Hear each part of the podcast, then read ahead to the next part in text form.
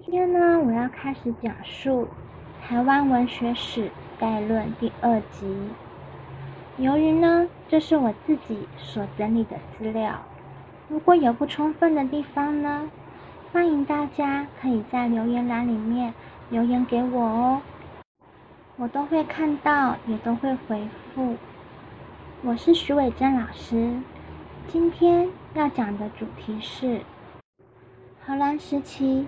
一六二四年到一六六二年的文学，在大航海时代呢，荷兰来到台湾殖民，并且以传教的方式同化岛上的原住民族。所以呢，在教会所吟唱的荷兰语的教会诗歌啊，还有原住民语的教会诗歌啊。都是这个时期的文学的一部分。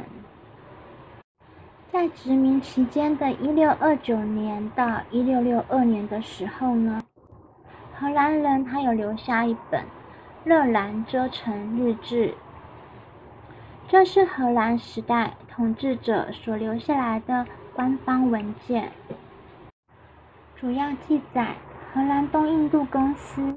在台湾进行殖民统治及商业贸易，还有呢，台湾岛民的生活与社会的现象。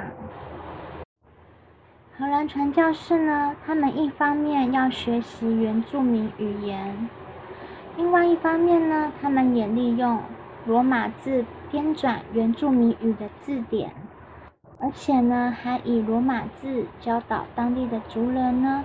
书写自己的语言，那这样的语言呢，就被称为新港文书。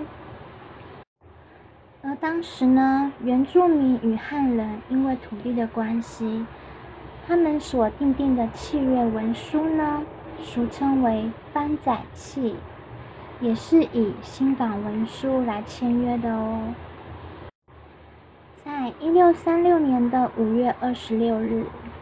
荷兰人在新港社开办了台湾第一所学校，用新港语作为学校的教学语言。上课的内容有教义问答、祈祷文等等。他们以读书识字能力的训练的方式呢，用教育体系的制度来进行传教的工作。因此呢，他们也编辑了各种的字典啊、教义书等等，像是大武龙语及新港语翻译的《马太福音》，胡伟龙语的《胡伟龙语词典》等等，这些呢都成为后来研究原住民语言的依据哦。谢谢大家的收听。希望大家可以订阅、按赞跟分享。